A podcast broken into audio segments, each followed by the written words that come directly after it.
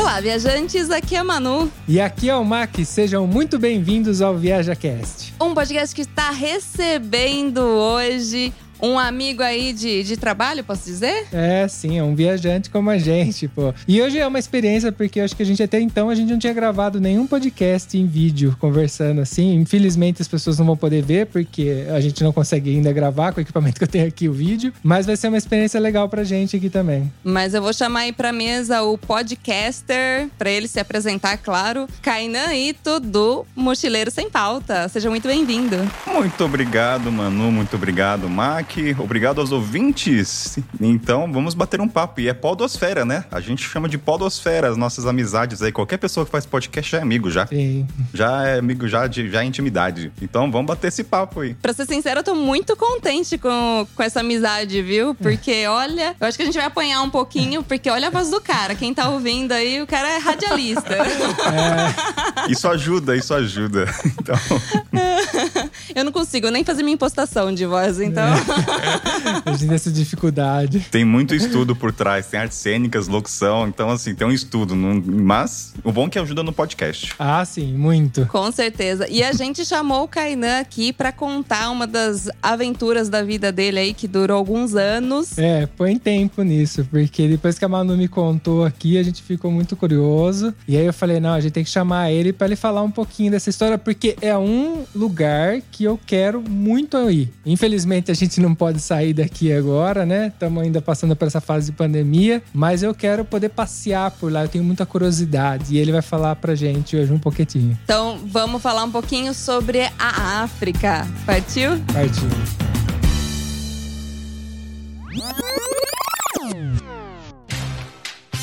Mas antes de começar esse episódio, temos alguns recadinhos. Participe do nosso grupo Olá Viajantes no Telegram. Acesse viaja.link barra grupo. Lá você entra em contato diretamente conosco e fica sabendo das novidades antes de todo mundo. viaja.link barra grupo. Simples assim. E para ajudar a manter esse podcast no ar, acesse viaja.link barra apoie. Com muito pouco, você nos ajuda a produzir cada vez mais e melhor melhor o Viaja Cast. Acesse agora enquanto você está nos ouvindo. viaja.link barra apoie. Como agradecimento, todos os apoiadores estarão na descrição de cada episódio.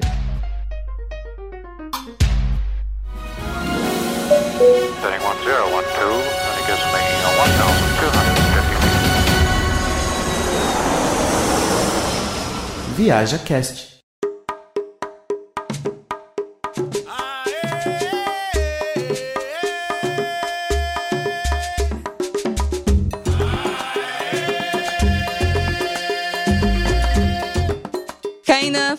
Maratonando, vamos, posso dizer, né? O seu podcast. Então já tô fazendo propaganda aqui. Aquele jabá amigo.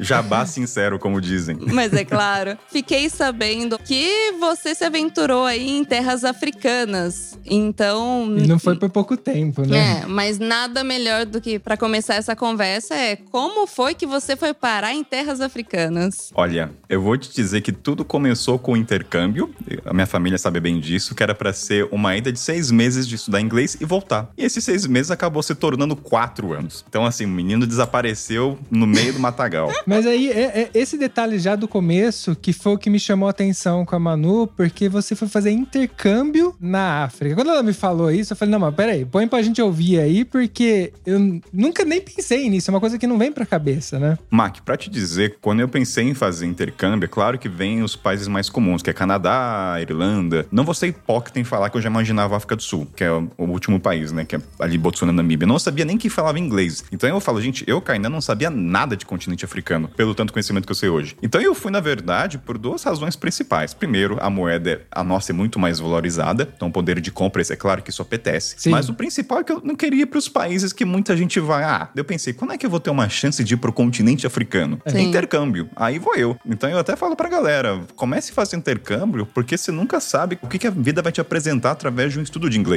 E eu conheço outros viajantes também na Europa que depois fizeram mochilão, então o intercâmbio é o primeiro passo. E aí o meu, a minha história, graças ao intercâmbio, a gente vai falar no meio do, durante o programa, mas quatro anos, né? Que não é pouco.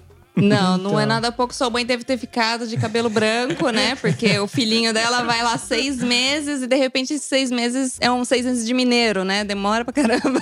Não, acho que o problema, mano, não foi nem uns seis meses, foi pegar 13 vezes malária. Eu acho que essa é a parte que mata a mãe do coração. Nossa, Você você tá brincando. Isso eu não sabia. Cara, eu, eu sou conhecido no podcast, o pessoal faz piada. Quando o mosquito me pica, o mosquito pega malária, não o Kainan pega malária. Então, Caramba. e isso é verdade, isso não é nada dramático. Foram 13 vezes. Das 13, 5 hospital, uma só que eu achei que ia morrer, tá? Pra não. Mas enfim. Ah, não, só. É, não, é detalhe, assim, é só uma vez. Eu achei que eu ia morrer, né? Como se fosse de boa, né? É tanta malária que dá pra fazer uma pauta só sobre isso. Nossa. Caraca. E qual que são os sintomas, já que a gente falou sobre isso? Que, que é febre? Ele é muito parecido com febre. É febril, dor no corpo. Assim, resumidamente, o problema da malária, né? O pessoal imagina que ela é tão. Ela é sim letal, mas o problema é que as pessoas no continente, né? Quando elas estão com esses sintomas de febre, calafrio, elas postergam e acham que é uma febre. E aí a malária, em curto prazo, ela se torna muito letal. Ah, tá. Porque ela é, é comum, todo mundo pega lá. é- e tanto que tem a medicina, qualquer farmácia vai encontrar uma pílula pós-malária. Entendi. Mas em suma, é porque as pessoas postergam e nessa postergação de apenas alguns dias, ela fica uma doença não letal para super letal. Esse é o grande problema. Então, quando eu tinha o sintoma já, direto pra farmácia. Ah, ok, então se você visita lá, se você sentir o sintoma e for pra farmácia, não, não é uma condenação, né? Então isso já é importante saber já. É super tranquilo. O único problema, esse programa virou malária dica pra quem vai pro continente africano. Não, mas, é- mas, é- mas é uma coisa que compete o, o continente, né? A Do gente- nada chegou o. Drauzio Varela. É verdade. Quer dizer, às vezes não. Não, assim, tem uma malária que eu não sou o doutor, mas os ouvintes vão pesquisar também, né? Não é, mas só um- tem um tipo de malária que é 1% só, tem vários tipos, né? Não são cinco, são várias, que é a malária cerebral. Aí no caso se tu pegar ela, a chance de mortalidade é 90%, mas assim, ela é muito difícil de pegar. Mas assim, a malária traz, já diziam, né? Se você vai viajar um mochilão pelo continente africano, e não pega malária, você não foi pra África. É. Porque o pessoal fala assim, né? Ah, Kainan, você não usa repelente, você não usa mosqueteiro. Gente, você consegue fazer isso nas primeiras semanas. Passa um ano, passa oito meses. Não há repelente, não há dinheiro pra comprar repelente também, que não é barato. Então, assim, você vive a vida, né? Mas, dica aí pros ouvintes: Sim. pega a malária normal. Só vai seguindo a vida. Exato. Meu Deus. Mas e aí? Mas a comunicação com a sua mãe, assim, você conseguia se comunicar regularmente? Tipo, porque estava longe, né? Eu pergunto isso por causa da nossa família, que tá longe também. E a gente, assim, não é que a gente se comunica a qualquer momento com eles, obviamente, né? A gente tem todo um cronograma, diferença de horário, tudo, né? Depende muito, mano, em Mac. Por exemplo, vamos trazer até um pouco, acho que talvez, dos arquétipos do continente africano. A internet é tão melhor quanto no Brasil e na Europa, falando de internet móvel. Olha. Falando de 4G. Oh. Até pela uma ausência né, de Wi-Fi, o 4G ele é muito forte. No Brasil, você vai para umas regiões, você não tem sinal. A África, praticamente. É claro, estamos falando aqui de 54 países, mas, no geral, a conexão é muito boa da internet e celular. Então, eu falava com a minha mãe quando eu bem entendi, na verdade. Tinha internet. A questão é boa vontade, querer falar, mãe, tô aqui. Ah, tá. Mas ela sabia então. que tava bem. Então acesso à comunicação é fácil, então. Super. Tanto que no Quênia, a companhia chamada Safaricom foi a eleita melhor internet do mundo. Então, vendo? assim, Caramba. do Quênia. Esquece Europa e tudo mais. É legal falar isso porque a visão que a gente tem é criado pelo que a gente vê na TV, na, gente, na- na mídia em geral, assim, filmes. É sempre retratado a pobreza, a dificuldade que a África tem, mas eu sei, né, que não é o país inteiro assim, né? Existem locais assim e locais que com certeza têm estrutura. Inclusive eu tenho um amigo meu que já foi pra África do Sul e tem imagens maravilhosas de lugares estupendos, né? Então isso é importante dizer porque muitas vezes a pessoa é- é- vai pra lá e fala, "Ah, mas como que vai ser? Eu posso me comunicar? Então, isso já é um detalhe super simples que faz uma puta diferença, né? É, as informações que a gente recebe é muito desproporcional. Eu falo pra galera, vai teve um atentado na Mauritânia. Mauritânia é abaixo do Marrocos. Tinha um grupo terrorista em 2005. 2005, nem- eu sou ruim de matemática, mas faz muito tempo. Faz. É, faz muito tempo, eu tinha 15 anos. E as pessoas ainda imaginam a Mauritânia com a presença desse grupo. Sendo que na Europa acontece recentemente, as pessoas esquecem. Ou seja, a proporção de informações que chega até o Brasil pra gente é sempre as coisas ruins. Então fixam, ou seja, coisas que aconteceram há 10 anos ainda prevalecem no país. Sim. Isso é muito doido. Então, assim, o tanto que uma das minhas motivações como jornalista, também como podcaster, é retratar o continente africano da maneira mais linda. E é. Tanto que eu adoro quando os ouvintes vêm falar, Kainan, você me motivou ir pra continente. Eu ganho meu dia. Não preciso pagar nada. Missão cumprida. eu, eu lembro, eu tenho um Etiópia, eu falo assim, Kainan, qual é o país pra ir de primeira, cara, vai pra Etiópia. É o único país do continente africano não colonizado. E isso interfere muito na cultura, desde o idioma, da música. Então, você vai sabendo muita coisa. Mas assim, agora eu jogo pra vocês. Se for aqui é também um bate-volta, é É. podcast. Mas que imagem vocês têm do continente africano? Assim, o que, que vem na cabeça de vocês? Cara, Olha. eu vou confessar que eu sou muito ignorante nesse aspecto, porque eu não pesquisei sobre. Inclusive, eu quis até fazer de propósito isso, porque eu queria chegar com a cabeça assim, exatamente do jeito que era, pra falar com você que já teve essa experiência. Porque que acontece? A gente tem a imagem formada que a mídia passa. Então, quando penso em África, eu penso em miséria, em fome, em deserto do Saara. Tipo, Em guerra civil. Em guerra. Porque assim, o que acontece? A gente tem um amigo aqui, por exemplo, africano, na, na, na Itália. Sim, ele, de- ele é de Camarões. De Camarões. Só que ele vem como refugiado pra cá. Então a realidade dele também reforça isso, né? Lógico que por um outro lado, a cultura dele é incrível. Ele é sempre alegre, ele conta as coisas com um amor que você não vê em outro lugar, sabe? Então essa imagem vai sempre se reforçando. Mas assim, é uma coisa à parte por esse amigo ser um amigo refugiado, né? Ele, tem, ele veio de um lugar que tava com problema social. Mas com certeza existem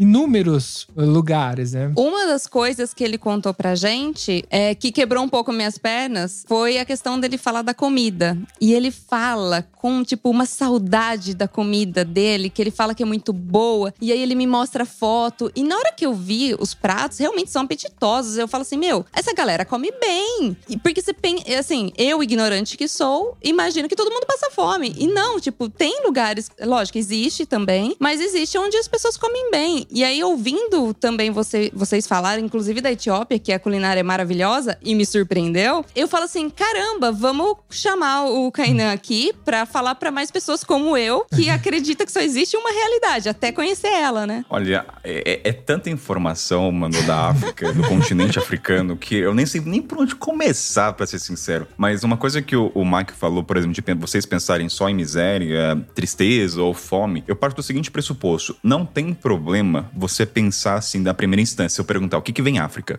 Porque a gente, falando como até como jornalista, o poder da mídia. Ah, Sim. Só um paralelo assim, eu não assisto BBB, mas eu sei o nome da Carol Conká porque a gente é bombardeado. Sim, Ó o todo poder. lugar. Então, assim, a mesma coisa todo lugar. Então, a mesma coisa com a África. Qual que é o ponto? Você não tomar partido e você falar do continente pra outras pessoas achando que é isso. Porque eu, Kainan, antes de ir pro continente, se me perguntassem, falasse África, as primeiras imagens na minha cabeça seriam o que? Sa- Safari, talvez fosse a única coisa boa na minha cabeça. Sim, verdade. Deserto, pobreza e fome. Não, não vamos ter hipocrisia aqui, não. Uhum. E, de- e como é que você muda a percepção? É claro que você pode ressignificar todas as informações se você fizer muita pesquisa sobre o continente, mas daí é uma coisa individual. Tem que ter, vamos dizer, entre aspas, um gatilho, uma- talvez você ser muito apaixonado pela dança, mas vamos tirar esse lado. A pessoa que vive sua vida no Brasil, o cara não vai pesquisar. Como também pesquisar se vice-versa. Então a única maneira, talvez, de você mudar é você estando e vivenciando, quer dizer, estando lá. Sim. Então hoje, se você perguntar cair na África, cara, vem colorido, vem muita água, vem verde e nem tem safari na minha cabeça. Sim. Então, assim, eu tento transmitir isso nos programas e falar e motivar a galera. Então, assim, é trazer um pouco de proporção, proporção do que, que a mídia fala de ruim, que chama atenção, mas também tem as coisas boas. Você fala de Ruanda, o país mais tecnológico que existe no continente africano. Etiópia, culinária, incrível. Cara, tem tanta coisa, assim, é, eu sou suspeito pra falar. e até, assim, pra questão de periculosidade, gente, tô no Brasil. Essa é uma coisa que eu sempre falo no programa, mas é bom reforçar até pros seus ouvintes. É. Nunca passou pela minha cabeça no continente africano o risco de vida. Tem uma diferença. Furto, qualquer lugar, Europa, Ásia. Ah, ok. Claro que poderia Fato. ser furtado. Mas ser furtado e morrer por isso, zero. E no Então. Brasil você pode morrer por nada, dependendo de onde você mora. Então, assim, eu até acho. Eu dou risada internamente quando as pessoas têm o medo, talvez, da morte. Falam, gente, medo furtado acontece, mas morrer, esquece. Isso não vai acontecer. Você pode até pesquisar quando foi a última vez que um turista morreu. Teve lá no Marrocos, mas um a cada oito anos não existe. É. Então, É. Mas é, é isso que faz a gente hoje estar morando aqui na Itália, que é, foi um dos motivos da gente sair do Brasil, é para poder ter tranquilidade de segurança. No final de tudo, a gente acaba até vivendo melhor em outros aspectos, mas o mais fundamental pra gente é poder sair na rua, que nem a Manu sendo mulher. Ela mesmo fala que ela pode ir tranquilo, pegar um trem de noite, vir caminhando até em casa, porque morrer ela não vai, sabe? Ela não vai ser a. Não vão me tocar. Não vão tocar. Mexer como qualquer lugar, olhar, isso aí no mundo inteiro vai ter, né? No caso dela, como mulher. Mas assim, a gente tem, sente uma paz aqui, que isso aqui não tem preço. Não importa a vida que a gente tenha, mas a gente poder sair, poder fazer as coisas, isso realmente é uma das coisas que a gente dá muita, muita importância. E isso é bom saber que tem lá também, né? Porque com base na imagem que é criada pra gente, você não imagina que tenha isso, né? Você imagina que não seja seguro, né? Então você dá esse contraste é muito interessante porque eu iria, por exemplo, chegar lá já com esse preconceito formado e tá um pouquinho com receio. Opa, como que é aqui? Seguro, não é? Tanto que a gente tinha já falado de com esse amigo pra África. A gente queria visitar com ele justamente por a gente ter esse medo de não saber o que tem lá, de ser muito se é seguro, se não é seguro, onde ficar. É o desconhecido, né? O desconhecido gera medo em qualquer aspecto da vida. E como a gente não tem muita informação, você fala Camarões. O que você sabe de Camarões? Fala francês, a bandeira, parte litorânea, mas você não tem mais. As estradas ali são péssimas, até onde eu ouço mais estradas, mas eu não sei muito sobre a cultura. Mas eu sei que todo país africano tem essa similaridade da segurança. Até tem uns episódios que a gente fala, existe uma diferença. Tem, sim, conflitos políticos, guerras entre etnias, mas é uma coisa isolada. Você, como turista, você não vai ser o alvo. Sim. Um exemplo, eu tava passando pelo Sudão, tava tendo revolução lá com o exército. Eu fui numa boa. O pessoal falava, Kainan, não vai lá no grupo do Face. Geralmente é europeu, tá? Isso é até um ponto curioso. O europeu acho que tem muito mais esse medo do que o brasileiro, talvez. Ele fala, gente, mas é um conflito político do governo, eu não tenho nada a ver com isso. É claro que eu não vou querer ir na rua principal, na avenida e protestar também. Sim. Sim, Vamos claro. ter um bom senso. Então, assim, é seguro.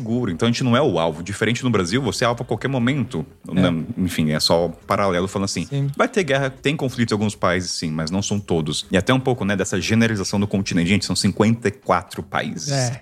Acho que as pessoas São. esquecem um pouco disso. É muita coisa. É muito grande. Tá, e aí com comida, por exemplo, você teve dificuldade de comer alguma coisa? Você acha que a comida até é meio parecida aqui no Brasil? O que você já comia antes? Depende. A África, assim, não sou professor de geografia, tá, gente? Pelo amor de Deus, mas assim, minha, noção é péssima. Ok. Relaxa que a gente pode pecar muito fácil. A África Oriental é a África Esquerda, não é? Só pra ter certeza aqui, peraí. Bom, A África da parte esquerda, ela tem muita similar... similar si- ah. a Similaridade. África da parte esquerda, ela tem muita... Isso, obrigado. Vai deixar assim mesmo. Eu, eu- eu te entendo perfeitamente, eu enrosco. tem algumas palavras que são difíceis. Mas tem muita conexão com as comidas. Tanto a carajé, tem um nome agora, mas eu não lembro. Mas a parte ocidental, é isso mesmo, é completamente diferente. Mas a comida não foi uma dificuldade porque é mi... É aquela coisa, Omar, quando você tá viajando, você tá apto a querer... Você tá fora da sua zona de conforto, você tá expandindo. Sim, e também sim. depende também do seu objetivo. Eu estava como jornalista, então o meu limite de comida não tinha. Tanto que eu comi várias coisas, bebi sangue, comi carne de elefante, carne de girafa. Nossa. Gente, Coisas, obviamente, que eu não faria no Brasil, tá? É, uma questão, assim, jornalística. Ah, os, não sei se os ouvintes são tão, vamos dizer, politicamente correto, mas Não, não, é são outro contexto. até o momento, não. Só todos eles são. mo- Os que a gente tem contato eles são super tranquilos. É, é que, é que eu falo que eu comi carne de elefante, o pessoal cai em cima de mim, mas ele- a pessoa nem se dá pra ouvir o contexto da carne de elefante. Sim, sim. Então, assim, são, é claro que são casos isolados, mas na comida no geral, não tive também dificuldade. É claro que muitos comem com a mão, isso é uma coisa que a gente fala bastante, mas em outros países, outras partes do mundo também. É, mas eu não, não, vejo, não, não vejo muito porquê da dificuldade. Talvez uma adaptação do corpo. Sim. Sim. Porque o- você tá acostumado, talvez, no Brasil a comer comida não apimentada, sem o famoso curry. Então, quando você vai para os países onde isso é mais intenso, é claro que o corpo toma um tempo para adaptar. Sim. Ok. Por vou dar um exemplo até de comida conectado com água. Eu lembro que o primeiro vilarejo que eu fiquei era no Zimbábue. E lá não, era um vilarejo afastado do centro. Pra você chegar na cidade, que já é pequena, era 30 quilômetros. E antes eu tava morando na África do Sul, então eu tomava água potável em Cape, na cidade do Cabo, da família que eu morava. E quando eu cheguei no vilarejo, eu perguntei pro chefe da tribo. Eu falei, eu posso tomar essa água? Ela é potável? Daí ele deu uma risada e falou, pra você, estrangeiro, não é potável agora. Porque ele falou assim, porque o teu corpo tá tão acostumado a tomar aquela água com química, com flúor, que essa água natural, o seu corpo está, na verdade, fraco. Daí eu falei, caraca, que tapa na cara, né? Meu corpo tá É. fraco, não aguento tomar essa água. É. Aí o que, que ele me falou? Você vai começar a tomar essa água, você vai ter uma diarreia, provavelmente, mas sabe que é o seu corpo se adaptando à água natural. O que, que aconteceu? Tive duas semanas de diarreia. Nossa. Mas foi bravo o negócio, olha, foi. Mas o que aconteceu depois? Nunca mais tive. Então você começa até a entender um pouco da como o seu corpo lida com a estrada. Então a água, na verdade, muitos lugares que eu fiquei no continente africano são potáveis. A diferença é que o nosso corpo, falando do Brasil, tomando água da pia, é muita química. Sim, Então você não tem a tamanha resistência. Então, talvez essa seja a dificuldade que eu tive. Só no começo. Mas depois, como de tudo. Tanto que eu nunca fui no médico. Se eu fizer um exame de clínico geral, eu tô ferrado. Não quero nem saber o que vai ter de verme no meu corpo. Ah, Prefiro não saber. Prefiro deixar quieto. mas Minha eu mãe acho que me se xingue. tivesse algum realmente importante, você já saberia. Ele, ele ia falar pra você, falar, tô aqui. A- a- se- que fique quietinho. Que fique quieto, porque eu não quero saber de nada. Não, mas o nosso corpo ele é extremamente adaptável, né? A gente hoje vive, naturalmente, quem nasce no- na parte urbana, vive numa bolha que, obviamente, quando tem contato com qualquer coisa assim, tem dificuldade, porque o corpo nunca teve esse contato. Mas a gente é extremamente adaptável. Eu acho que se você tá com a cabeça boa, o corpo vai, entendeu? Mesmo que você teve a diarreia ali, ele vai porque a sua cabeça tá boa, porque a cabeça manda muito no corpo, né? Agora, quando a pessoa tá down mesmo, aí não importa. Eu- Ela É, pode ter não, na e- parte urbana que ela vai estar sempre mal, né? Sempre doente. E outra, ele estava consciente que isso ia acontecer, que era possível isso acontecer e que ia passar em algum momento, né? Também, até porque se não passasse, você ia procurar ajuda, né? É, não tinha muita ajuda ali, não. O máximo era tratamentos de, me- de medicina natural. Mas tá ótimo também. Mas estamos aqui pra contar. Assim, você falou assim, eu falei lá com o chefe da tribo tal. Tá. Com que língua que você falou com o cara? Tipo, Inglês? porque assim, a- a- o continente africano fala muitas línguas diferentes. E aí, me fala aí como que você se virou pra se comunicar entre vários lugares que você foi. Antes de responder você, mano, só dar um gancho falando até da questão linguística, pro ouvinte entender. Ok. Muitos países africanos falam inglês, foram colonização inglesa. Tem alguns países que só falam inglês, que é o caso da Nigéria, Gana. Alguns não são 100%, mas metade, Zimbábue é um deles, colonização britânica. Então, o que, que acontece? Esses países que foram colonizados, eles podem não falar o inglês como os países que falam nativamente, mas sabem arranhar, ter uma comunicação. Então, até um pouco estereotipado isso que não fala nada de inglês. Sempre vai ter uma pessoa ali que arranha ou que fala. Sim. Mas quando não tinha o inglês, é a linguagem que prevalece corporal. E na hora ali, quando você não tem a opção, funciona. E assim, eu até falo, é um segundo idioma. Eu conto como outra forma de comunicação, só que tem, é uma habilidade que você tem que desenvolver. É, então, muitas, eu vou dizer que me- 30, 40% dos lugares que eu fiquei não tinha pessoas que falavam inglês. Ou era um amigo do primo que falava, não, tem meu, meu tio que mora no vilarejo, ninguém fala, mas você fica lá. E aí a linguagem você começa a entender sorriso, o gesto é mais importante. Então, a Ásia também vai acontecer não só no continente. Então, essa é uma questão só de tempo pro teu corpo aprender o idioma corporal, que é, que é zero desenvolvido. A não ser quem faça artes cênicas.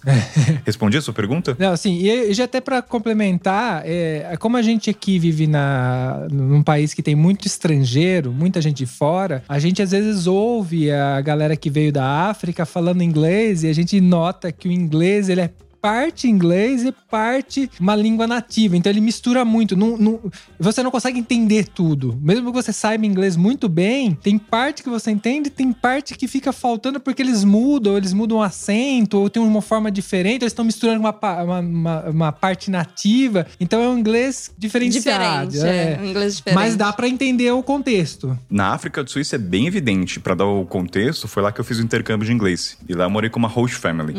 E eu lembro lá, você, o inglês você aprende na escola, mas é muito mais dentro da casa que você frequenta, você mora. E eu lembro que um dia eu fui no bar, encontrei uma americana e ela perguntou: ah, você é da África do Sul? Eu falei, não, por quê? Ah, porque você tá usando umas palavras em africans no contexto. Eu cheguei, eu cheguei e xinguei minha família. Eu falei, opa, peraí, vamos tirar o africans aqui que eu tô pra aprender inglês?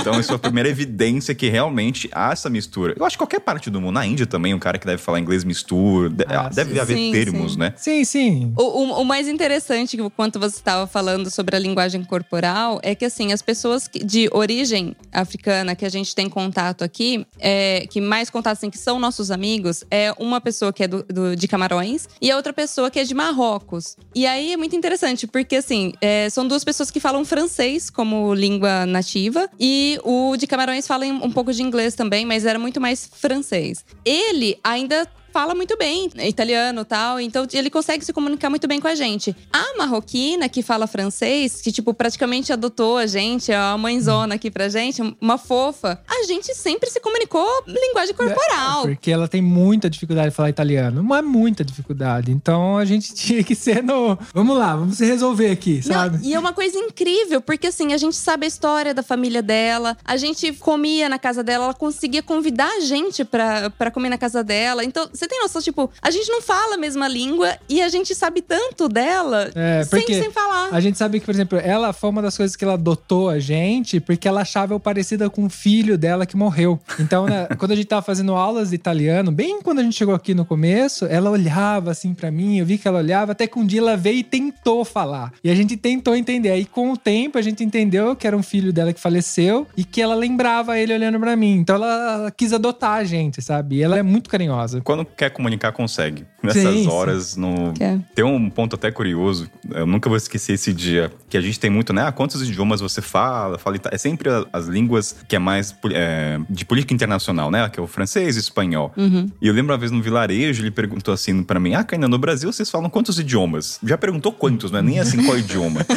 e eu lembro que eu falei, porque eu não tinha me tocado. Não, isso é quase certeza, posso estar enganado. Mas quase todo país africano, a pessoa pelo menos fala de dois a três idiomas. Ela fala o país da língua colona, o país, a, a principal, né? Pode ser Debele, Shona e outras. E tem o da etnia, talvez uma quarta. Então as crianças lá já nascem falando o aprendizado, né? No caso, dois a três idiomas. E eu falei, caramba, no Brasil a gente só fala o português. Que merda. Tipo assim, nem. É, então. Você tem que ter respondido pra ele. Depende da classe social que você nascer. Que aí tem quem tem muito dinheiro, talvez o filho fale mais de uma língua. Mas naturalmente, malemar, a gente aprende inglês na escola. Mas bem. É, bem- e a gente não fala as, as línguas indígenas. Eles ainda aprendem as línguas. Alguns oleiros já qual passei, né? Não sei todos, falando que eu vivenciei, mas tem a língua que pouca gente fala, mas mantém-se ainda. E eu falei, nossa, a gente só fala um, que triste, né? Até na questão das escolas que eu passei, né? Tem o, o idioma do país, mas tem a subetnia da outra. E falo, caraca, é muita riqueza na questão linguística do continente africano. Exatamente. E eu vou falar pra você, é um tapa na cara, né, da gente. Do tipo, às vezes a gente desmerece tanto o pessoal porque a gente fala assim, ah, não, país subdesenvolvido e tal. O Brasil também é um país, não é que é tão assim acima. E aí você fala assim, ah, o cara fala não sei quantas línguas. E aí vem perguntar pra gente, a gente fala, ah, a gente fala é, malemar português, né? Exato. a gente julga muito e aí a gente vai pro lugar viver e a gente aprende muito.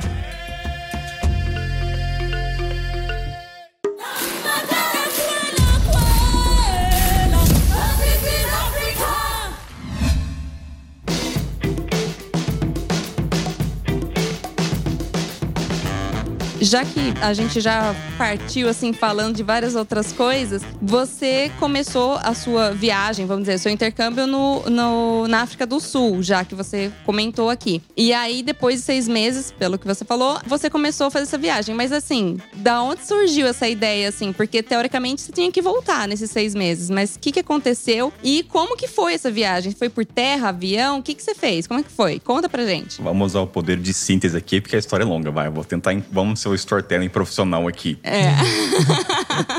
Resumidamente, assim, era pra ser seis meses de intercâmbio. Aí o que, que aconteceu nesses seis meses? Quando você fica tanto tempo no país, você deixa de ser um turista, você vivencia o país, o cotidiano. E o cotidiano pode ser chato muitas vezes. Então eu comecei a procurar emprego, em bar, qualquer coisa. Nem, a intenção não era nem ganhar dinheiro, era uma consequência, mas pra fazer outras coisas, além de estudar meio período e voltar pra casa. Acabei que não conseguindo nada, até por uma questão da legislação do país, de contratar locais, o que é super faz totalmente justo. E o que que aconteceu? O Kainan fiquei muito amigo da escola, né? Estudava lá e ficava na recepção, ficava o dia inteiro ajudando, gostava até de praticar. Eu não falava quase nada de inglês, então era até um motivo. E eu, antes de viajar pra lá, eu sempre fui muito de trekking, de fazer trilhas nas montanhas. Sempre foi uma paixão minha. E a África do Sul, principalmente Cidade do Cabo, tem muita opção. E eu comecei, bem, a escola já oferecia dois passeios, que são os básicos. E eu falei, eu quero desbravar mais, aqui tem muita montanha. Então comprei um livro de guia de, guia de viagem das montanhas, falei com os professores que faziam. Resumo da história nesse sentido. Kainan começou a fazer trilhas diferentes, e a escola falava, olha, tem um garoto do Brasil chamado Kainan que tá fazendo trilha, vai lá com ele. E aí começou a vir todo final de semana 15 pessoas comigo, porque eu guiava, eu também tava aprendendo as trilhas, ó, vem comigo, vou descobrir uma trilha nova.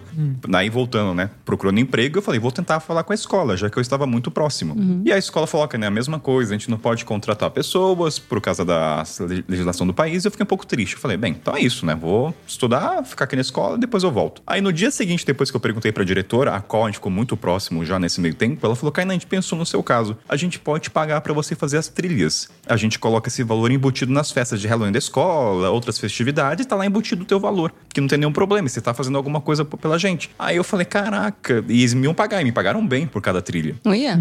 Então, aí, resumo assim, eu já fazia uma coisa, comecei a ganhar dinheiro, bastante fazendo trilha, que é uma rede europeia, então ganhava em euro. Ótimo. Eu falei, caramba, eu tô aprendendo inglês, tô fazendo trilha, a galera tá curtindo, eu tô conhecendo galera do Egito, da Arábia Saudita, do Iêmen, de outros lugares, não quero voltar pro Brasil. Eu tava morando em São Paulo e eu falei, não tenho razões, não tenho esposa, namorada, pra que que eu vou voltar? Não queria. Então eu falei, bem, vou tentar o visto de todas as maneiras pra ficar mais tempo aqui. Tentei visto de estudante, tentei visto de voluntariado, tudo recusado. Aí eu falei, bem, não quero voltar pro Brasil, até como válvula de escape, não querer encarar a realidade. Essa era a principal razão de não voltar. Uhum. Eu falei, vou sujar minhas mãos, vou querer um visto ilegal. Dane-se o mundo. Aí eu tava num bairro, a minha host, né, falou assim: Kainan, conheço o pessoal de Bangladesh que faz o visto ilegal pra você, ou pega o seu passaporte e leva na fronteira. Não pensei duas vezes, fui lá falar com o cara do Bangladesh: Ó, Kainan, seguinte, o visto é tal valor, a gente pega seu passaporte, leva até a fronteira, policial lá carimba. Então, resumo assim: estava apto a sujar minhas mãos a pegar esse visto, tá? Não, Nossa. não nego isso. Que doideira. é. Aí fiquei todo feliz. Pô, o cara vai pegar meu passaporte amanhã, o preço não era caro, eu vou ficar mais tempo. No dia seguinte, o cara me liga e fala: Kainan, o esquema morreu. O policial lá saiu do trabalho, do posto, então não vai rolar mais. Eita. Eu falei, putz, isso faltava cinco dias pra voltar pro Brasil.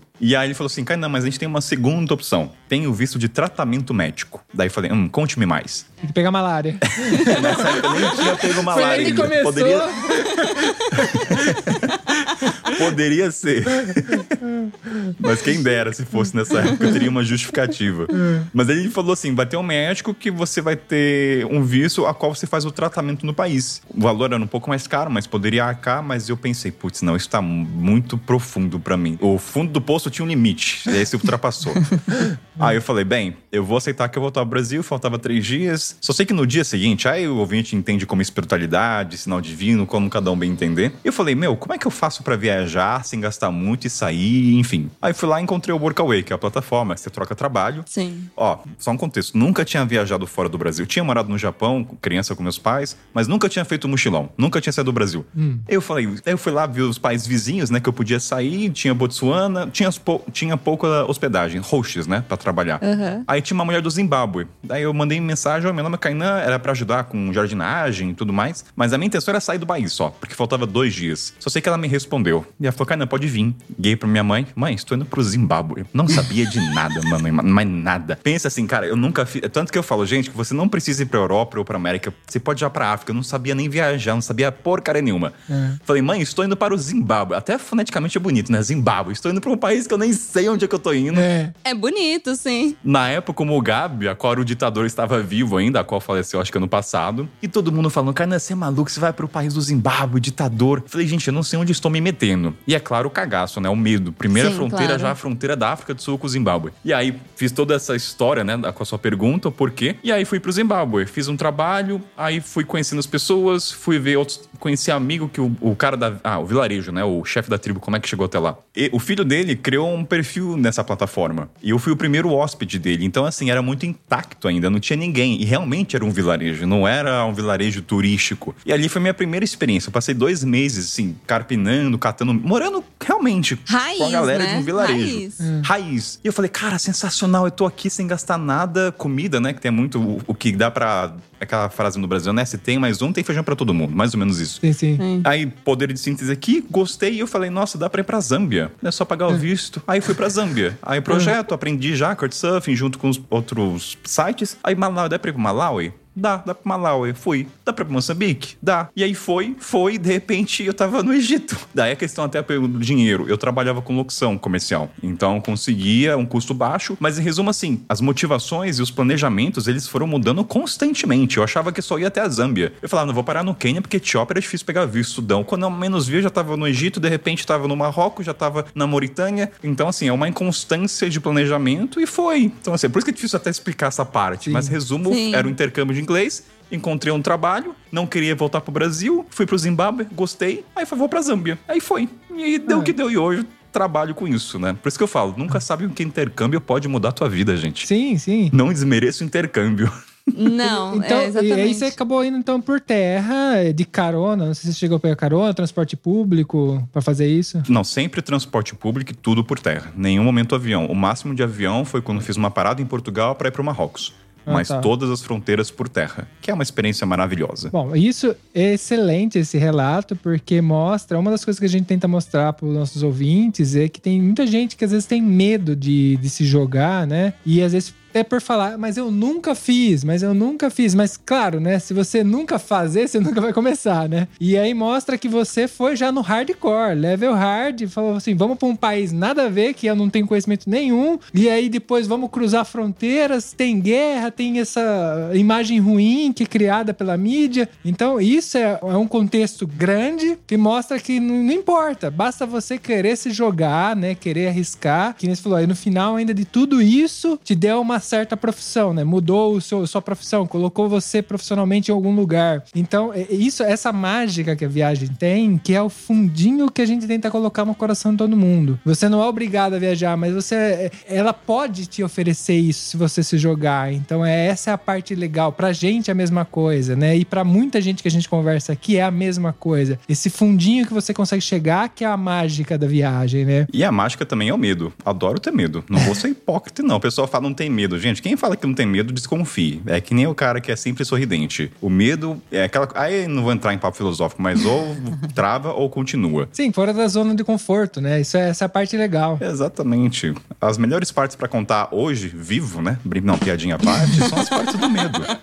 Assim, só, agora, antes que eu esqueça, a primeira fronteira que eu passei, que foi da África do Sul pro Zimbábue, eu fiquei preso na fronteira, porque eu falei que era jornalista. E o E aí? cagaço, meu. Eita! Ah. É, te- ah, tem esse ponto também, assim, vai. Aqui é sobre meio que arquétipos do continente africano. Você, ouvinte que vai viajar, Sim, Sim, sim, sim, sim. sim. Jamais fale que você é jornalista. A não ser que você vá mesmo pra cobrir alguma coisa, tá? Que você trabalhe na BBC. Mas jamais fale em fronteira que você é jornalista, fotógrafo ou economista. Por quais razões? A imagem que tem do jornalista é muito estereotipada no sentido negativo da coisa. De denúncia, não. Você pode ser o, o jornalista da Tititi. Não querem saber. Você é jornalista, a imagem não é boa. Então evite falar. A outra é fotógrafo, até também, né? Não tem. Você pode ser um fotógrafo de arte fina ou de natureza. Não querem saber também. E economista, porque vão atrelar dinheiro. Aí também envolve uma questão até da coloração. Se você aparenta ser estrangeiro é uma coisa, se você já é negro, então muda muito, até o ouvinte entender. Estou falando como um branco. Então, se você é um viajante negro, vai mudar completamente. Então, eu não posso falar experiências diferentes. Ah, Sim. Mas sim. tem muito disso, então. E eu fui preso porque eu falei que era jornalista. Fiquei, acho que uma hora na fronteira. Ah, você chegou a ser preso. Ah, Preso assim, numa, é, não era uma cela, pá, aquela de filme que fecha com barulho. Não, não é Sim, essa, sim. não. Mas era uma salinha fechada e eu fiquei privado de poder sair dali. Falando Sim. com o alto escalão, tipo o boss do Mario Bros, entendeu? Com o jacarezinho. eu tava com o chefão. Mas daí foi lição aprendida, ou seja, na minha primeira fronteira da minha vida já foi preso. Então, Porque eu mas falei é, que era jornalista. Começou bem. É, mas aí é que tá. É, por ser a primeira fronteira, que talvez é mais traumatizante, porque você já foi ali inseguro. Chegou ali inseguro. Aconteceu isso, aí eu imagino que o seu coração fica. O que, que vai dar? O que, que vai E eu acontecer? lembro exatamente, eu cheguei lá no guichê, né, da fronteira, aí o policial perguntou, né, ah, welcome, de onde você é? Eu falei, Brasil, já que abre aquele sorriso que a gente já conhece, aí na hora de assinar um papelzinho, entrega pra ele, aquele semblante, aquele sorriso maravilhoso se fechou pra mim. Ai. Mas assim, uma nuvem negra fechou. Aí quando ele viu o jornalista, eu falei, você deve ir pra lá. Aí, aí tudo. Aí como é que eu me safei? Graças à voz. Acredite se quiser. Porque o policial ouviu e falou assim, ah, o que você é jornalista? Ele queria me interrogar, o que, que eu ia fazer. Eu falei, não, eu trabalho em rádio, rádio de futebol. Inventei futebol só pra dar uma amenizada. Aí, aí eu impostei minha voz. Aí eu falei, não, eu trabalho com rádio, eu fiz voz em inglês. Aí ele falou assim, ah, realmente você tem uma voz de radialista. Então, até o policial falou assim, ó, uma dica pra você, não fale que você é jornalista. Aí depois disso, o Kainan se tornou professor de história. Nunca mais houve jornalista em qualquer fronteira. Bom, é, um, é um Ótimo. ótimo, uma ótima profissão que justifica você estar viajando, né? Bom, É, tô não viajando fal- no continente pra poder retransmitir o que eu estou vivenciando aqui. Então é um bom álibi. Sim. É, professor talvez não, mas contador de histórias virou, né? Exatamente. Não, mas eu acho que professor também. Eu acho que com todas as pessoas que a gente acaba aprendendo, é, é uma oportunidade. A pessoa acaba sendo professor de vida, assim, pra gente, né? E deixa eu falar um negócio pra você. A gente tem aqui a experiência de conviver com uma pessoa, por exemplo, marroquina, que eu até falei um pouco antes, e a gente se chocou bastante com a questão da generosidade dela. Porque ela tem tão pouco pra oferecer, ela mora num lugar tão simples, tão, tipo, que aqui a gente tá no norte da Itália, só pra situar, então faz bastante frio durante o inverno. E a gente ia na casa dela e tava sempre gelada, porque é caro pra aquecer. E ela não tinha condições de ficar aquecendo o dia inteiro, aquecia só pra dormir. Só que toda vez que a gente ia na casa dela, ela servia um banquete pra É, gente. Tudo que ela podia fazer, ela, ela dava pra gente. A generosidade dela é uma coisa assim que não tem. E aí eu queria estender essa- isso já pra você, se é uma questão só do Marrocos, porque é o que a gente teve aqui, né, de, de experiência, ou se a África em si é assim. Ó, falando dos países ao qual eu fui, não dá pra falar, assim, eu sempre falo isso pros ouvintes, né? Até individualizar um pouco disso. Na Europa, geralmente, mas África, dos países com qual eu passei, sim, é perceptível essa generosidade. Eu acho que a cultura, de- o senso de comunidade, é muito empírica nas pessoas, até por uma questão de empatia. Então, eh, até falo, no Brasil também há isso, como tem na África, é que as pessoas, vamos dizer, de baixo poder aquisitivo têm isso porque elas passaram, elas sentiram fome ou dificuldade, então ela olha pra uma pessoa com um olhar de benevolência muito maior do que nós. É, que tem aquela coisa, quem passa dificuldade tende a ajudar muito mais, que sabe, sentiu na pele o que é. O, o corpo responde aquilo. Fato. E tem outro ponto também que é bem deixar claro, é, sou estrangeiro, sou perceptível que eu não sou daquela região, então isso pode mudar. Mas isso se evidenciou que, é claro que isso ajuda, mas de qualquer maneira, eu estando ou não ali, isso aconteceria. Vou dar um exemplo dessa questão de comunidade, generosidade. Ah, quando eu tava no Zimbábue, na- nesse, vilarejo que a gente falou, houve um dia que a safra da comida de batata não foi boa, foi muito pouco. Então a gente não, naquele dia não tinha muita comida. Então até o chefe falou: cara, não, hoje a gente vai comer pouco porque não teve muito alimento, não teve muita produção. E a comida ia para as crianças. E eu falei: não, eu vou lá comprar, eu tenho dinheiro, que isso? Eu vou lá comprar. Ele falou: não, não, não, não, não. Você estando aqui, você não pode interferir no meu dia a dia. Eu vou ter que me virar para poder ter comida. Eu agradeço a sua ajuda. Talvez outro dia você compre um dia pra gente comemorar, mas hoje é minha responsabilidade. É claro que ele falou isso, mas não bastou a noite para chegar pessoas em volta trazendo comida. Então, assim, das minhas vivências, essa generosidade, eu acho que o senso de compartilhar é muito evidente. Ah, Vamos fazer um contraponto no Brasil. Eu moro em apartamento, isso é o choque reverso.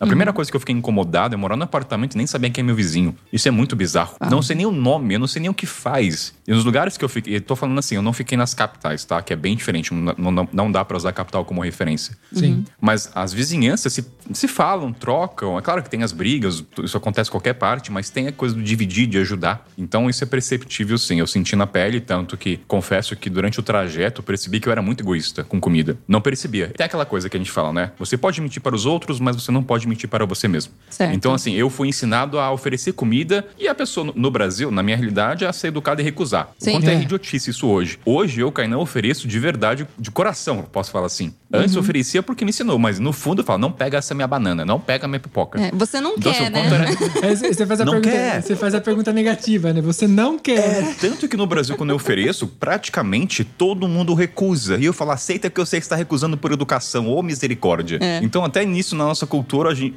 tá tudo conectado, né, com a generosidade. E no continente em geral, quando a pessoa oferece, a pessoa aceita e compartilha. Tem muito disso. É perceptível. Então, você volta outra pessoa, não tem como quando você vai para esses lugares. Sim, eu acho que tem uma divisão muito grande entre você viajar com dinheiro e viajar sem dinheiro. Você tendencialmente quando você viaja com dinheiro pra ficar, eu falo viajar com dinheiro assim, pra ficar em hotel, não sei o que, você não vai ter esse contato, você sempre vai estar isolado. Naturalmente o dinheiro quando você vai pra um hotel, você se- ele te isola, ele te coloca numa cápsula que as pessoas estão ali pra te servir e você vai viver aquilo. Então você não tem nunca essa experiência real da cultura, de você conhecer um local, né? Muito, muito mais difícil. Quando você tá sem dinheiro, não que, não que seja o caso, mas que você se colocou num lugar humilde, tá ali, ajudar as pessoas. E isso faz você ter uma experiência muito mais rica, que é uma coisa que a gente, por exemplo, viveu bastante junto. Eu viajei muito sozinho de conhecer a Manu, a Manu também viajou. E depois, quando a gente se conheceu, a gente começou a viajar junto. E a gente teve a oportunidade de,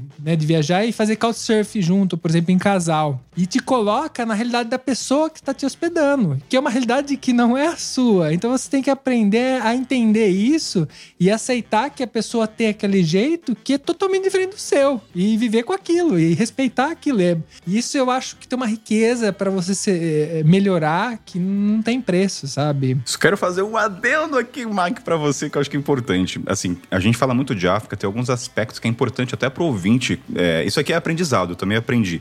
Você falou assim, ah, eu fui ajudar. Eu fui aprender, na verdade. Que tem muito dessa coisa das pessoas, é sempre fala muito, né? Ah, vou pra Europa para aprender e pra África para ajudar. Eu fui para aprender, na verdade. Eu fui desaprender muita coisa, assim, só um adendo até pro ouvinte. Pô, repara quando a gente fala ajudar. Sim. Sim, sim. Porque eu tava lá para aprender, na verdade. Eu, eu ajudar, tava só como um braço extra. Mas aprender, eu tava muito. né, Enfim, eu aprendi, ressignifiquei muitas coisas. Desde corpo, desde medicina, até parei de usar muita medicina da ciência, mas não que eu ignorei, tá? Mas é um balanço. Sim, sim, tudo bem. Mas essa questão do Couchsurfing, eu até falo, a viagem, o pessoal pergunta, ah, viajar por quê e tudo mais. Quando você usa o Couchsurfing e você recebe esse acolhimento, seja na Ásia ou na Europa, você pega um bom host, é empírico você voltar e não querer ter, retribuir. Então, Sim. muitas vezes, esses valores, você só. Eu, por exemplo, agora, tudo bem que a minha cidade pouca gente passa, que é Taubaté. Infelizmente, adoraria receber pessoas. Mas, cara, eu, eu- fui tão acolhido por tanta gente que eu tenho um quarto só pra hóspede. Eu quero retribuir o que fizeram por mim, que não, não tem preço, não é uma coisa monetária paga. E a única maneira de retribuir pro universo, vamos dizer assim, né, essa palavra mística, é fazendo de volta o que as pessoas me fizeram. Lembrar do Muhammad, do Abdulaziz, todo mundo que me acolheu, me deu banquetes também, que, meu Deus do céu, não há dinheiro que pague, e eu faço da maneira que eu posso. Então a viagem tem um pouco disso, né? Você, relacionado ao que você disse com pouco dinheiro, qual é a consequência? Você aceita mais a ajuda das pessoas. Não, mas a questão da- de ajuda que você tá falando não é só. É você entender que você precisa de ajuda das Sim, pessoas, você aprender a né? aceitar, né? Que às vezes a gente não tem, É. a gente tem esse, esse com a gente. Não, eu não preciso, eu sou autossuficiente. Não é bem assim, né? Você passou provavelmente. Na estrada você te força. Sim, te força. E eu acho isso incrível. Você tá fora da sua zona de conforto. O legal disso é que, inevitavelmente, você vai passar por isso. Alguém você vai precisar de alguém te ajudar. E isso cria uma riqueza que não, não tem preço, né? E é, tendencialmente o ser humano tende a ficar no, no lugar oposto, ficar na zona de conforto para isso não acontecer. E aí acaba não experienciando essa coisa humana, né? Que é você se relacionar, se socializar. Isso eu acho sensacional. Eu acho que um dos aprendizados também é a questão da gente, porque normalmente quando a gente vai para um lugar que tem pessoas, vamos dizer, de classe social menor que a, que a, que a nossa, tal, a gente tende a achar que a gente é superior. E aí, só que nesse momento que você acha que você é superior, você não tem nada que aprender. E o momento que você se coloca num lugar de tipo de tô ali para aprender, você abre um espaço, um mundo de, de coisas que você tem. pra- Você sempre tem algo para aprender com o outro, né? E essa questão da generosidade que você falou, cara, tipo, a Manu que tinha antes no Brasil e que veio pra cá, mesmo que, tipo, eu tô num, num país que nem é, é ok até pra viver, mas. Eu aprendi com tanta gente aqui, com tanta a generosidade delas, porque foi o que você falou da questão da comida. Você oferece, mas não é que você quer, é por educação que você oferece, não é que você tá oferecendo realmente a comida. Só que daí eu vi gente que, não, que tinha até menos que eu, oferecendo muito mais do que eu fazia. E aí eu falei assim, poxa, né? Que idiota que eu tô sendo, né? Que babaca. Provavelmente passou dificuldade. E aí aquela empatia. Tá conectado com o acolhimento do Couchsurfing. Você pode não ter um espacinho, mas você vai querer acolher ou o amigo seu tem um espaço. Pô, deixa eu falar com meu amigo. Você quer retribuir, né? Então, muitas coisas da estrada, falando por mim, é através da vivência. É da prática mesmo. Adoraria aprender pelo campo teórico, mas eu ainda não tenho essa habilidade. Infelizmente, adoraria. e até falo, adoraria aprender as coisas pelo amor, mas não aprendi. É a maioria dos dor. aprendizados nesse percurso foi pela dor. Infelizmente, não tenho essa evolução ainda pra aprender pelo amor. Tô longe disso. Gostaria. Mas eu acho que você não é o único. Eu acho que meio que o ser humano ele tem que experienciar, né? É muito, é muito vago eu falar. É mais forte eu viver, né? Porque a gente vai lá. A teimosia minha de apre- aprender história é, é viajando, porque na escola eu era um. Eu não que eu seja alguma coisa hoje, mas eu aprendi história. O pouco que eu aprendi, eu aprendi agora, viajando. Na escola eu não aprendi nada, porque só falar é vago. Eu só contava pra mim, ah, ok, ok, é isso. Agora você vir aqui, visitar os lugares, conhecer, conhecer a cultura, conhecer tudo, aí é uma outra coisa, é muito mais rico. É, é, é, além dessa coisa do teórico, mas eu falo no sentido até do, dos valores, a questão até do compartilhar é quando você recebe um tapa na cara. Dificilmente você vai aprender no bom sentido da coisa, de amor pela.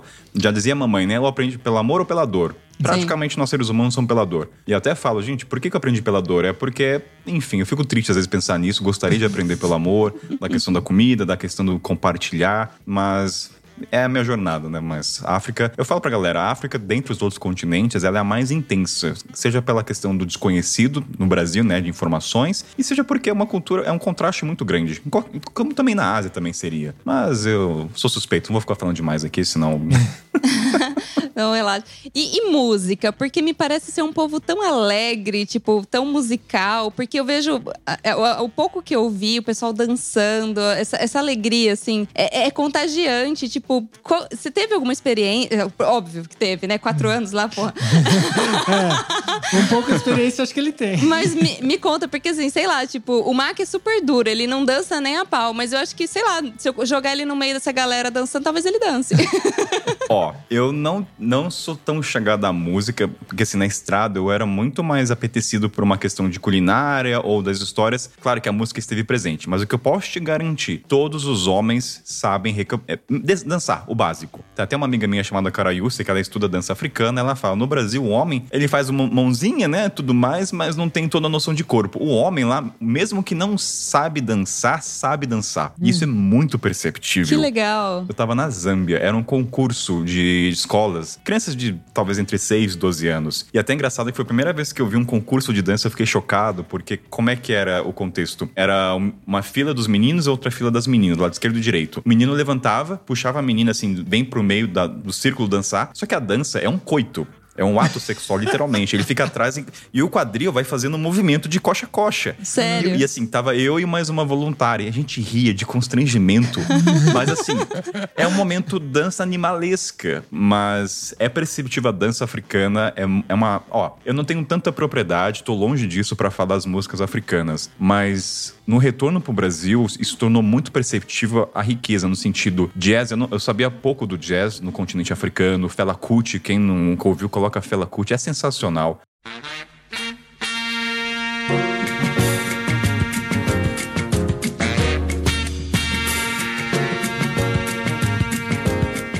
A Nigéria é um dos maiores produtores, o Mali. Tem, assim, é uma diversidade tão grande que não chega até o Brasil. Naturalmente, você tem que pesquisar. É uma busca, né? Você tem que parar, pesquisar música africana. Sim. Por exemplo, Etiópia. O fato de ser o único país não colonizado, eles têm um jazz incrível único de lá.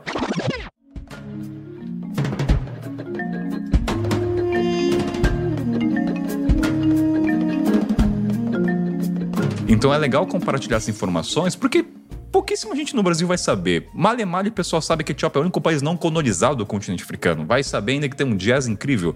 Sim. Então a música ela tem também dois pontos. Quando você pega o transporte local, tem aquele afro pop, né? É tipo Anitta da vida, se eu fazer um paralelo. Não vai tocar um, um Almir Sater na vida, não vai tocar um Yamandu no ônibus. Sim. Você tem que procurar. Sim, sim. Então, assim, a, a música no continente, a música, vamos dizer, mais boa, se é que eu posso dizer assim, não sei lá o termo certo, exige uma busca. Você tem que ir atrás dos músicos, dos tambores. Mas na questão da dança, sim, os homens, tanto as mulheres, sabem requebrar tão bem quanto.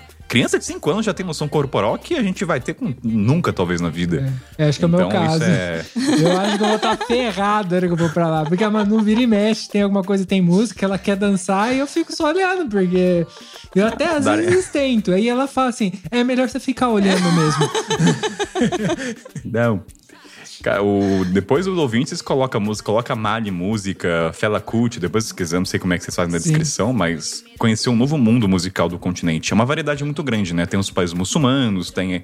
Então isso também tem uma discrepância até nos ritmos entre os países. Não, você pode pra, passa pra gente depois por escrito os nomes, tal, das referências que você quer colocar, que a gente deixa aqui na descrição. Então você que tá ouvindo aí, sabe que aqui embaixo na descrição, independente da plataforma, vai estar escrito aqui essas referências e aproveita, se aprofunda. É legal você ter essa ideia, né? Você vê essa cultura nova que é, é totalmente diferente. Então às vezes você pode se encontrar ali. Então dá uma pesquisada aqui na descrição que tem tudo. Ah, eu adoro ouvir músicas que dificilmente vão acabar na playlist sugerida ali pra mim, né? Porque eu sempre escuto. A a gente acaba ouvindo sempre a mesma coisa, né? Eu, eu não conheço muito a história de vocês, me perdoe por isso, a trajetória, mas eu não É. sei, quando vocês voltaram de viagem, eu nunca, nunca cheguei a ouvir música brasileira. A minha playlist, assim, no Spotify, é só música marroquina, árabe, africana, não existe mais. Às vezes meus amigos vêm, Caína, você tá onde? Porque meu apartamento tá decorado com coisas africanas. E pra vocês, vocês tiveram, não sei, ressignificou o gosto musical ou vocês ainda continuam, como é que é, italiano? O que, que vocês ouvem hoje em dia? A gente ouve muita coisa italiana, inclusive tem mar...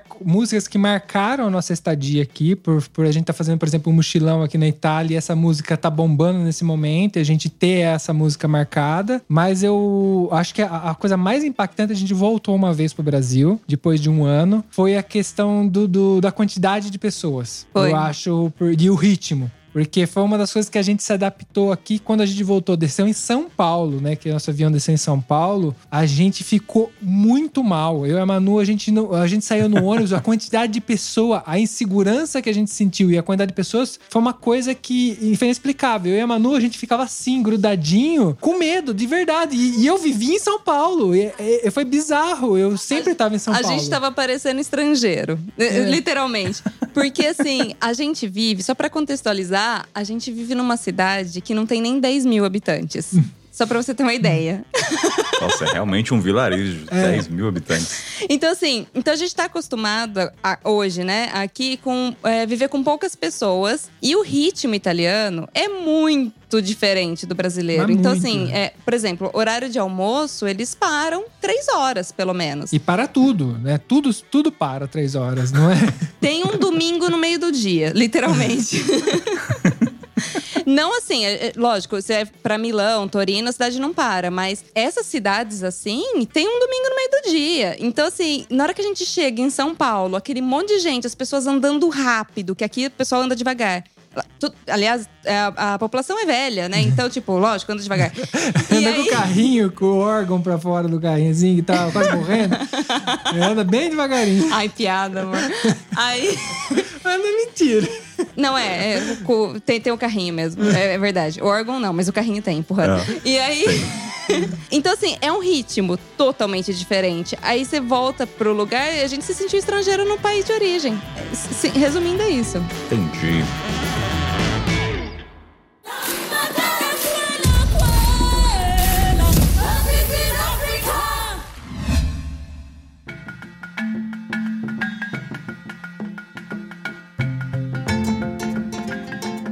E outra curiosidade que eu queria muito, muito saber de você, que eu sei que a, a África é rica também na diversidade, é a questão de religiões, que eu sei que tem muitas. Eu, ignorante que sou, volto a dizer, nem sei qual que é a predominante. Enfim, você pode me dizer melhor dos países que você passou ali, como é que foi e como que é essa questão da fé deles, porque o pouco que eu vi me parece ser pessoas que têm muita fé. Então, eu queria que você falasse um pouquinho sobre religião. Ó, pergu- perguntas simples envolvem respostas complicadas.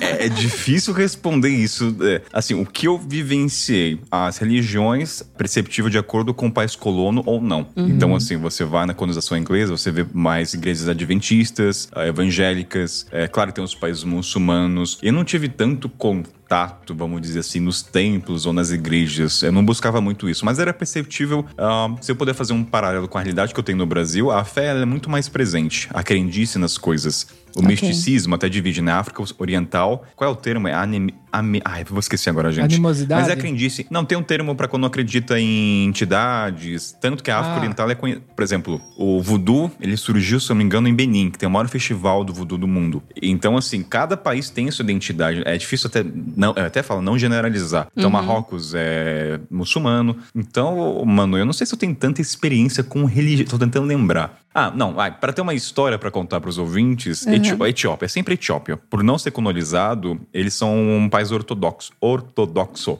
Ou palavra difícil foneticamente falar. O que que aconteceu? Quando tinha algum evento, eu sempre tentava ir. E aí, eu tava, não lembro o nome da cidade, e o meu host do Kurtzan falou, Kainan, vai ter um evento que acontece uma vez ao ano, que não é nada turístico, vão os locais num barco. Tem assim, o, o turista vai pra essa ilha, só que ele vai num barquinho privado. E hoje vai ter esse evento e vai um barco gigante com umas 300 pessoas locais. Você não quer ir? Eu falei, tô indo, porque eu não ia pra essa ilha só por ir. É, é um monastério.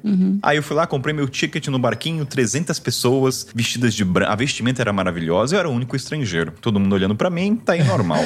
eu lembro que eu chorei muito nesse dia. Por qual razão? Na ida a gente chegou, viu toda a dança, foi maravilhoso. O ponto forte dessa história foi na volta. Por quê? A gente passou o dia inteiro nessa ilha, vendo as festividades, e eu tava muito cansado mentalmente. A estrada faz um pouco disso, né? O cansaço mental. Sim. Sim. Eu fiquei quietinho, sentado ali no barco gigante e pensa assim: muita gente nesse barco, tá? Não tem espaço íntimo ali, ex- inexistente. E em dado momento começou a chover. Assim, só pra ter uma noção até de tempo, um barco privado pro turista, pra chegar até essa ilha demora 30 minutos. Esse barco demorava 4 horas. Era pra você entender a velocidade do barco. Caraca. É, nossa. É uma balsa. É uma balsa gigante. E aí o que aconteceu? Na volta, todo mundo com cara de cansado. Tava cansado, mas ninguém tava de mau humor. A fé, né, ela- foi muito evidente naquele momento, por quê? Começou a chover. E, cara, você tá cansado já. Todo mundo tá com fome, não teve comida. Não dava nem pra comprar. Então você vê o desgaste, aquela energia pesada. E aí tinha um grupo de jovens e nessa festividade eles carregam um tambor que passa pelo peito, né? Coloca em volta e começa a tocar. E, e uma desses jovens, na hora de chover, todo mundo aí chovendo, meio que olhar de reclamação, esse grupo começou a fazer um círculo e começou a tocar. Cara, eu, eu me arrepio até de lembrar desse dia. Começou a tocar o barulho e todo mundo começou a bater palma. A energia daquele momento, eu falei, cara, isso aqui é, é fé que eu nunca tinha. É, eu- é difícil expressar, né? A fé é uma coisa muito individual.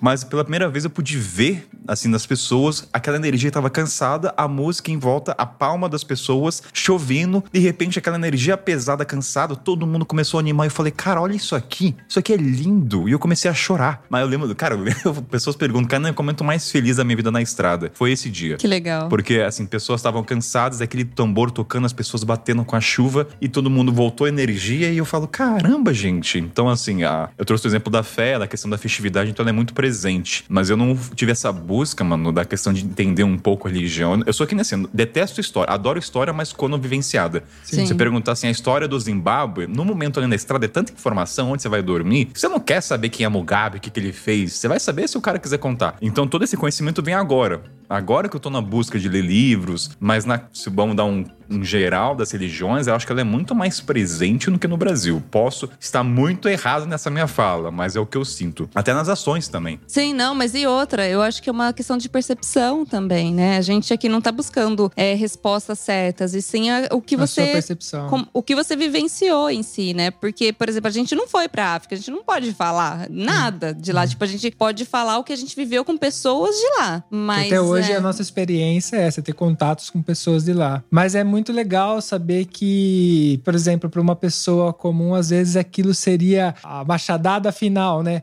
Começou a chover e você está cansado, né? E ali você vê que o povo, essa fé, esse, essa união de grupo que ressignifica aquele momento, né?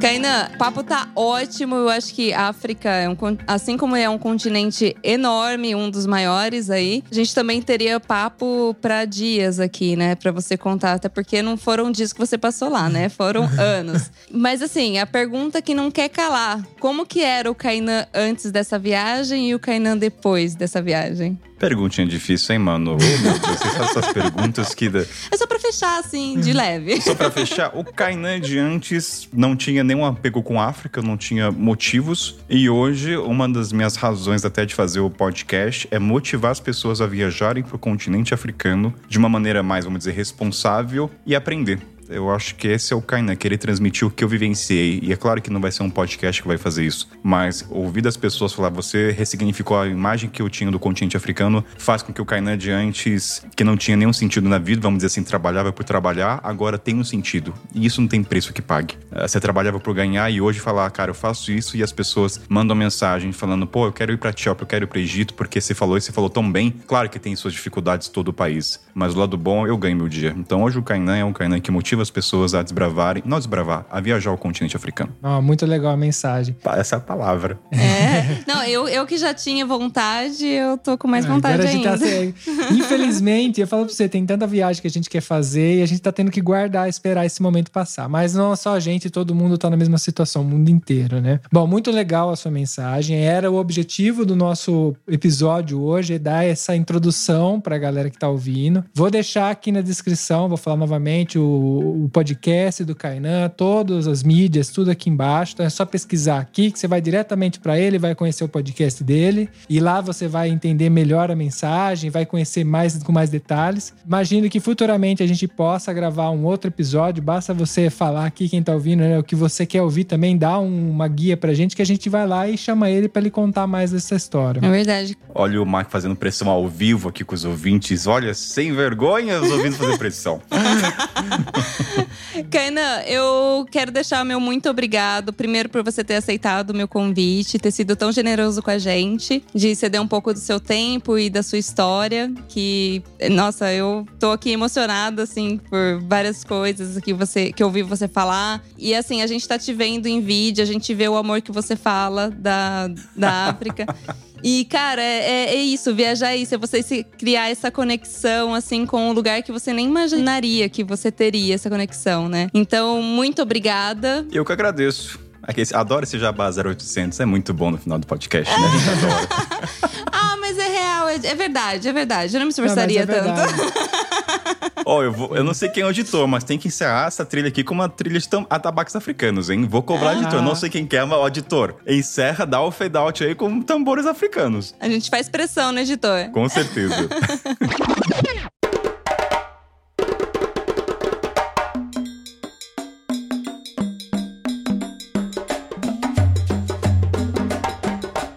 Então eu que agradeço, gente. E é isso, temos um programa. Temos um programa. Tchau, tchau, galera. Um beijo, pessoal. Valeu!